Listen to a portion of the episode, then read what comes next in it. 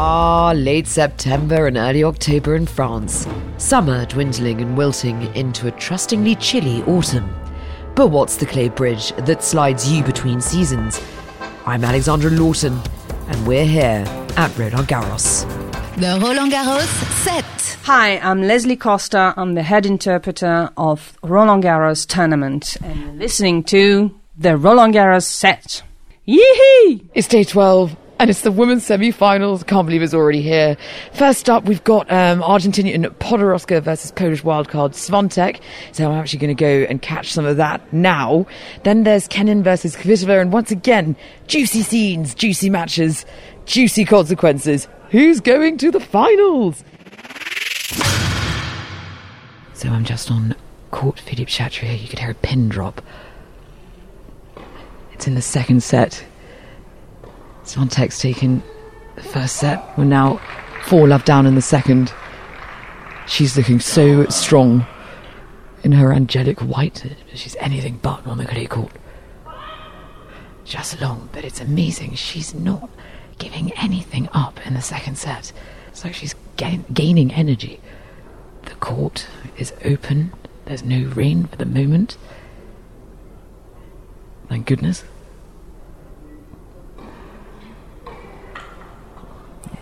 Yeah. I think this might be over quite soon. It's a showdown, all right, though. I have to move quickly now, though, because I'm taking you to explore a very exciting aspect of the tournament. It'll translate for everyone, I swear. Right, well, just got a tiny bit of time, and I'm quickly going to go and get my daily fix with my old pal Alec Rye, data and algorithm analyst. Ryman's going to tell me what you've been asking on the internet today.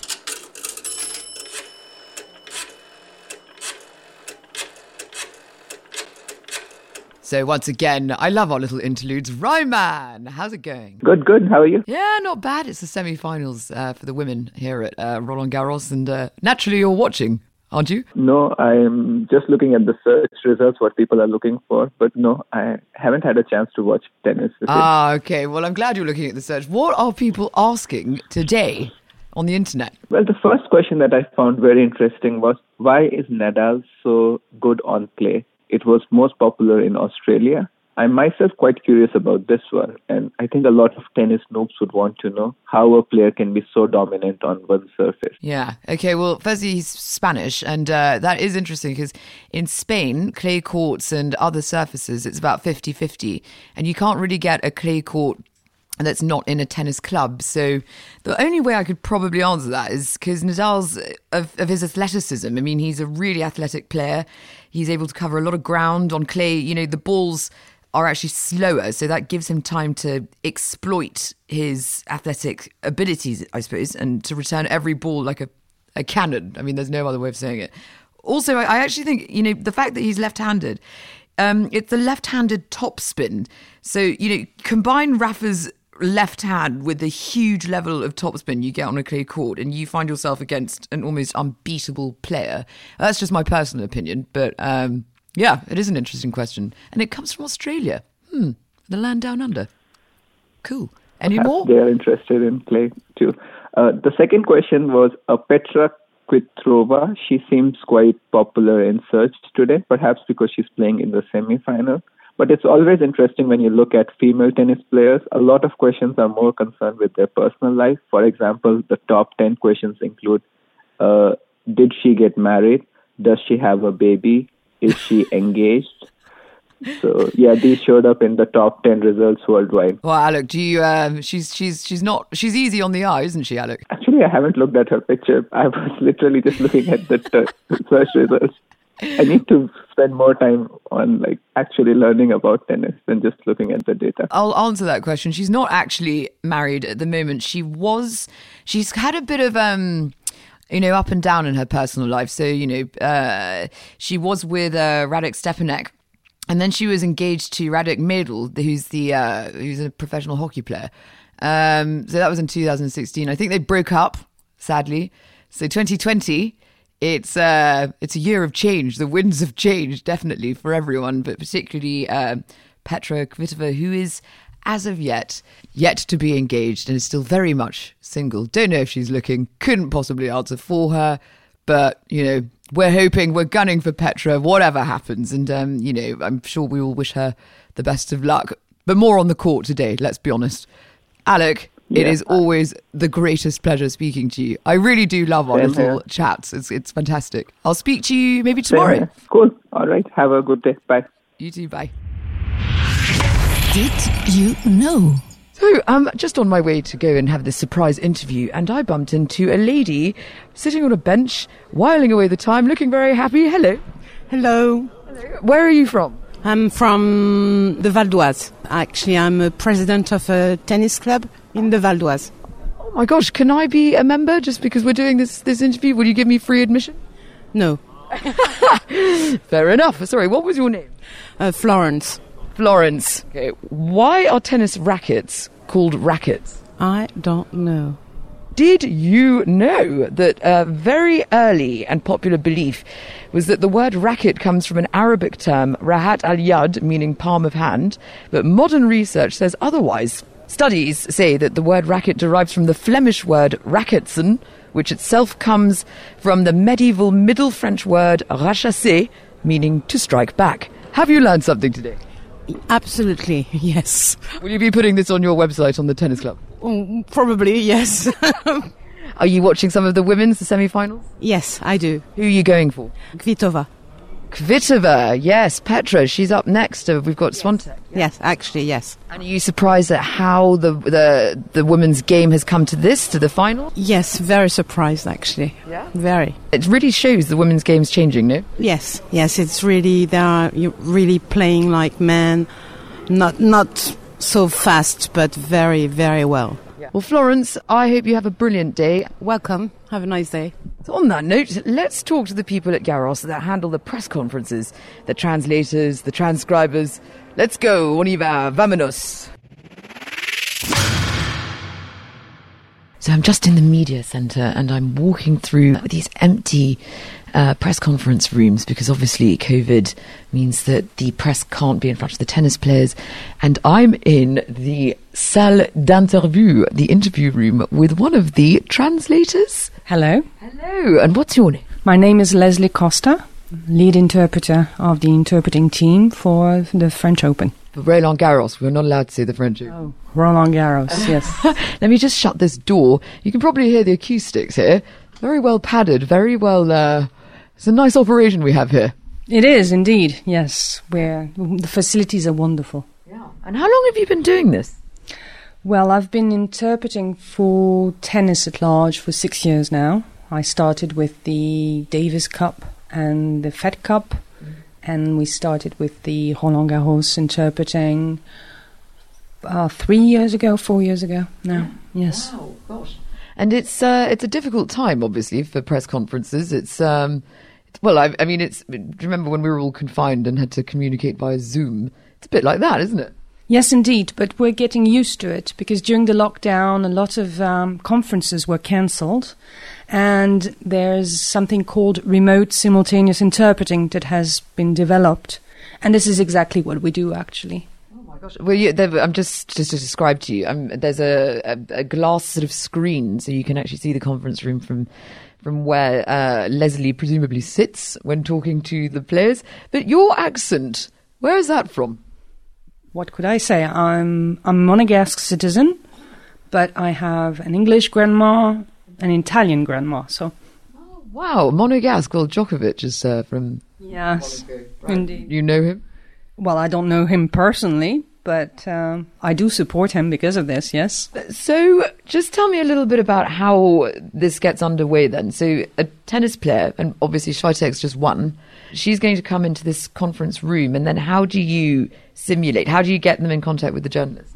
We do hear it from our headset. Actually, the techs give us the sound, and then we interpret in this mic that you can see here, this beautiful radio mic. We feel like we're about to sing a tune or something. Yeah, exactly. It's got a screen on it as well to uh, obviously maybe it's it's it's like COVID. It's like a mask for the mic, but it's also to stop the plosive, isn't it? Popping. Well, we- used to have it before, so that's not actually COVID related. I know. I was only joking. I'm just full of really terrible jokes, just so you know.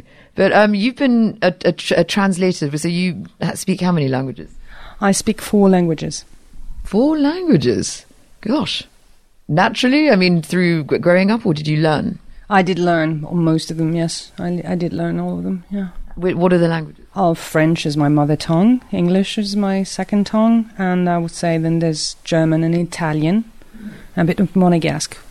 Monegasque is hard, isn't it? Yeah, well, when I'm drunk, I actually speak Monegasque.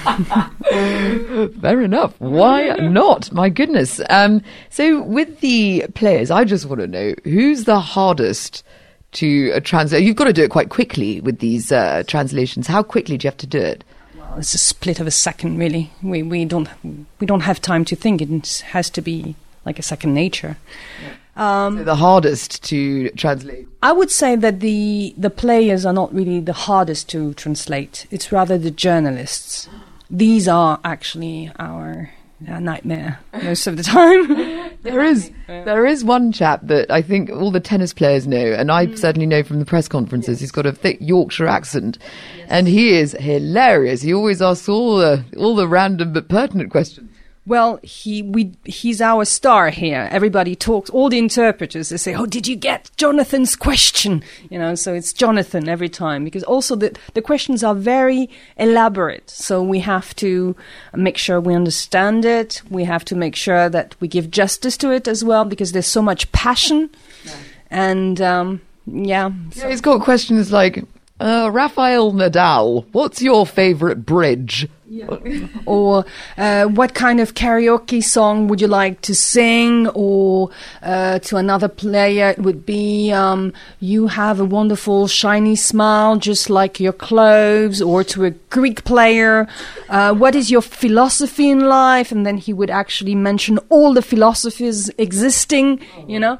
And so we have to keep up with him really so Uh, it's just uh, random turns every corner with this, uh, this this guy. It's interesting though. It keeps it lively, I suppose. oh it is our challenge it is our a real full-fledged challenge real But I was just uh, so obviously not uh, hard to translate, but by and large, who is thought of as being quite difficult to interpret uh, and transcribe here? Usually losing players are more difficult to to interpret to translate um, because they kind of mumble and they're not in a good mood. Uh, it's it's if you're if you're smiling and if you you know then it's easier because you want you, we can see that the player wants to communicate. So, uh, personally, I do not. I mean, I would say that uh, Nadal is not my favorite player if I have to mention someone, but Why? depends. It all depends because sometimes there's a lot of Spanish interference. So I have a, a terrible joke with uh, Nadal. Do you want to? Do you want to hear it? sure, I would love to. Okay, there's a there's a chap that walks into a shop and uh, he's he's quickly and frantically buying a Nadal mug, a Nadal T-shirt, the Nadal you know headband, and he goes to the cashier, he pays and frantically leaves. The cashier looks at his friend and says, uh, "That guy, Hispanic buying." That's good. Was that a fake laugh? I think it might. I don't know. So Nadal is quite um, difficult to transcribe or to tr- uh, translate because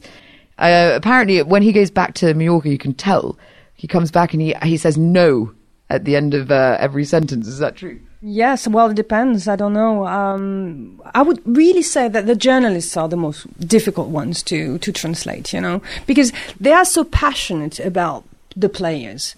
They actually make a lot of research about them, and we have questions coming out of nowhere, out of the blue. And this is why we make so much research. You know, when we start in the beginning of the day, we actually have some some fact sheets that we feel about I can show you afterwards about all the players.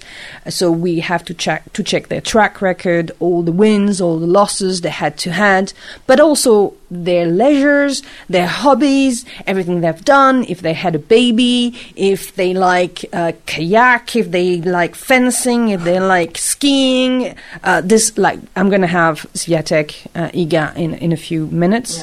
Uh, I just saw that she likes to disguise herself as a unicorn yarn, and she likes uh, making wooden miniature uh, boats. And uh, actually, we have to be ready because they can ask questions about this. You know, um, player we actually kind of expect what they're going to say, no matter what accent they are they have. You know, but a journalist can ask any kind of question. You know. So yeah, that's kind of um, can be puzzling sometimes. Puzzling. Okay. But as far as players go, I know that um, Djokovic is a polyglot. Yes. And he's someone that's quite easy to translate. But is he a predictable um, speaker in the conferences? We have to pay a lot of attention to what he's saying. This is very because he's um, he takes he takes important positions. A lot of people are listening to what he's saying. Yeah. So we have to be very careful. That's where the problem lies, let's say. But he's very, uh, we can understand him quite well. So there's no problem about that. But we just have to be very careful about the choice of words because it has a lot of impact. Gosh, well, Leslie, this is absolutely fascinating. And just finally, one, one question just to round up. What is the most memorable or funniest experience you've had here at Roland Garros in the press conference, tr- just translating? See, I'm a journalist that's put you on the spot. It can be anything. It's, it's every time, every day there are new things. Like I think uh, I was thrown thrown off once because I was asked about the favorite. I had prepared everything about one particular player, and and the question that was asked was, "How about the kayak club you're supporting and the latest results that this kayak club had?" And I was like, "Oh my god, what he's talking about?" You know, it's like, What about the tennis, maybe? yeah, sometimes they don't even talk about tennis, you see? So that's that's fun, you know. Just, well, Yeah. And have you been enjoying Garros 2020? I love it actually. I, I enjoyed very much the Gaston Thiem match. I mean, it was Yeah, that's going to be a 2020 highlight, I think. It's wonderful, really wonderful. Yeah. Yeah. Well, Leslie, thank you so so much. Please keep up the good work. We this couldn't this operation Roland Garros couldn't happen without you guys. So I thank you on behalf of everyone. Well, thank you. It's actually an honor to be uh, working for the Roland Garros tournament and to work also with the technicians and the stenotypists who are actually doing also a wonderful job. It's a team job, first of all. Thank you very much. The Roland Garros set. Absolutely fascinating stuff talking to Leslie. It's a real undertaking. It takes so many people to make a successful tournament. So, really good to get that side of things. But now I am on my way over to Wilson, where I'm going to see my friend Joe Height at the stringing department. And I think they're reaching the finals of their own tournament, the Binball tournament. The tension's rising. So I'm downstairs once again with Joe Height. Hi, how are you? I'm okay. And also Dustin Tankersley. Hi. Hello. Right, Wilson, uh, it's wrapping up down here, isn't it? Yeah, packing up all the machines. Not as many players to string for, so everything's going to get shipped off into storage. A lot of work. Well, it's a series of finals, eh? Semi-finals, but here, today, dun dun dun, it's the bin ball final between Dustin and Joe. We're ready. Yeah. Are you, uh, can you just explain bin ball to those who don't know? Well, you play it with a with a, a racket ball, which is a really bouncy rubber ball. The bins, which are plastic rectangular bins about a foot and a half high, are about I'm going to say 15 feet apart. Yeah. You have to bounce the ball once and get it in the bin from the, other, side. In the other side. Uh-huh. First player to five wins. Oh are you ready, Dustin? Oh yeah, I'm ready. Fancy your chances? Uh, maybe. All right. And you? Oh, I'm ready to go. Ready to go. Right. So, who's first? Dustin. He's uh he's ready. He's aiming. He's firing. Oh, no. Bad luck. And now over to Joe. Oh, ladies and gentlemen, he has been crowned Joe Height, taking it to new heights. Mr. Joe Height, ladies and gentlemen, bin ball. Can we have a round of applause, guys? Come on. Yeah. you have one person. Oh, two. We're hoping bin ball becomes a, an international international phenomenon among. I hope you become more popular as well, because there's not many people. no, no, no. It's a small audience. We got to. We our marketing team needs to do a little work. I think. Yeah. Well, I, you know, just really great work on the stringing, and thank you so much for, for being part of the the Roland Garros set, and good luck with everything in the future, my old friend Joe Height. Thank you. It's good to see you.